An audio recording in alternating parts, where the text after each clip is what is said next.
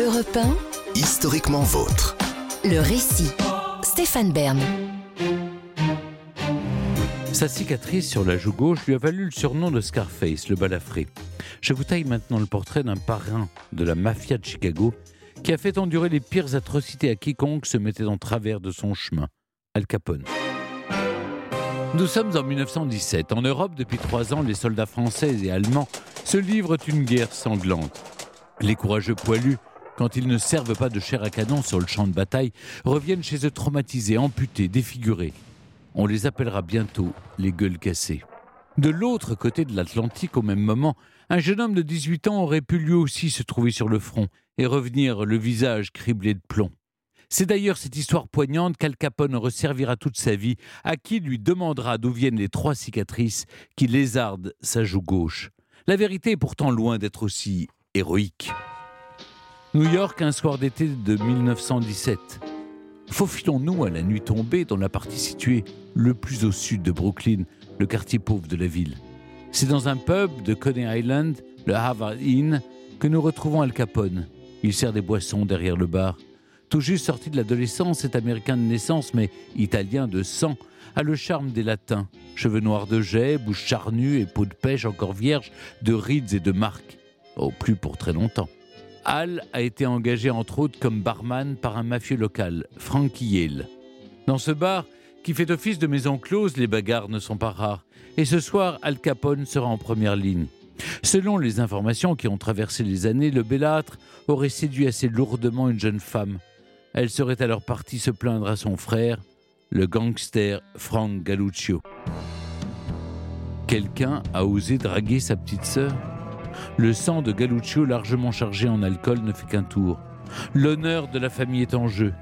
D'une manière ou d'une autre, Al Capone doit payer. Certains disent qu'il se serait emparé d'une lame de rasoir, d'autres d'un couteau, d'autres encore d'un ouvre-boîte ou d'un tesson de bouteille. Qu'importe.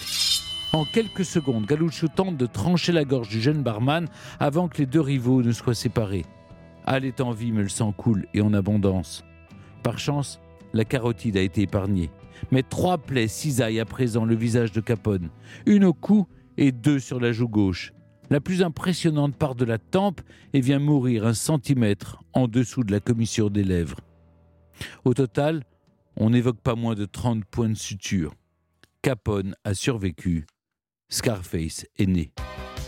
Ces balafres vont devenir la marque de fabrique du futur parrain de la mafia américaine. Il aurait pourtant pu être l'exemple parfait de l'intégration des migrants en ce début de XXe siècle. Ses parents quittent en effet la péninsule italienne en 1894. Comme plusieurs millions de leurs compatriotes à cette époque, les Capone croient en l'American Dream. Ils veulent offrir à leurs neuf enfants une vie meilleure que la famine et les maladies qui rongent l'Europe. Alfonso Capone naît donc à Brooklyn en 1899. Père barbier, mère couturière et fervente catholique, les valeurs de travail et de respect du prochain rythment la vie de la maison des Capone. Pourtant, Al rentre difficilement dans le rang. Il quitte l'école à 14 ans après avoir frappé un professeur.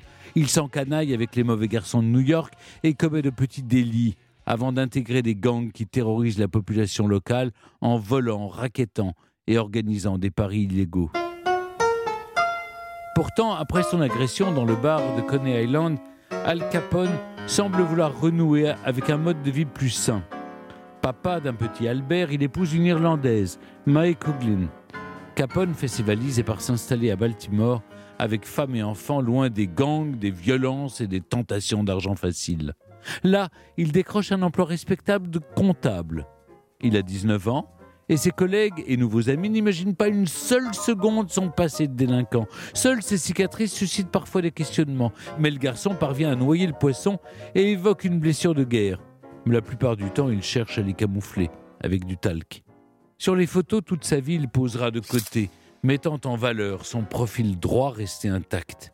À quel moment alors Al Capone vrille-t-il à nouveau et montre-t-il définitivement son côté sombre à l'Amérique? Réponse le 14 novembre 1920. La date est précise et pour cause. C'est le jour où son père meurt à 55 ans d'une crise cardiaque. Pour Al Capone, c'est un coup de poignard, une cicatrice sentimentale qui ne se refermera jamais. Il prend alors une décision qui va bouleverser sa vie. Il débarque à Chicago à l'appel de Johnny Torrio, son ami d'enfance et parrain de son fils. La ville est un terrain de jeu florissant pour qui veut devenir riche. Car depuis moins d'un an, l'amendement sur la prohibition a été voté. Fabriquer, transporter ou encore vendre de l'alcool est à présent interdit sur tout le territoire. Les Américains font grise mine.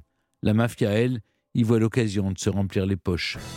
Parmi les gangsters qui se frottent les mains, Johnny Torrio fait partie de ceux-là. C'est donc pour l'épauler à Chicago qu'il fait appel à Al Capone.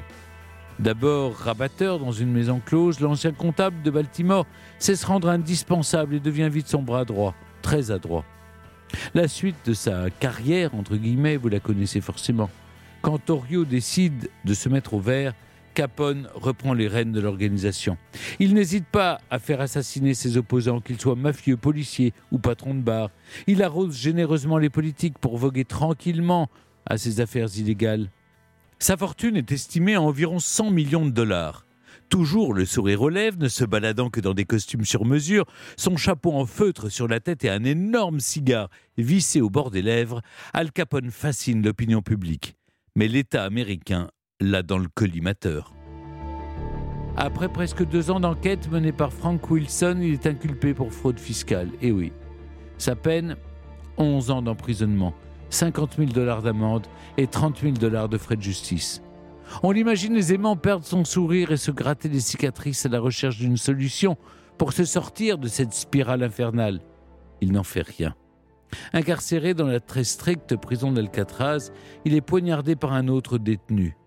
Une fois de plus, il s'en sort, mais lors de son passage à l'infirmerie, on découvre qu'il est atteint de la syphilis contractée dans sa jeunesse. Aucun traitement n'existe encore. Son état se détériore. Scarface meurt en 1947 dans sa propriété de Miami. Quant à l'homme qui a osé le défigurer, Frank Galluccio, quel sort Al Capone lui a-t-il réservé?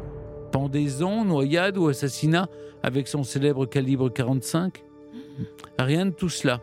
Croyez-le ou non, mais une fois devenu l'ennemi public numéro un, Capone l'a tout simplement embauché comme garde du corps. Europe 1, historiquement vôtre.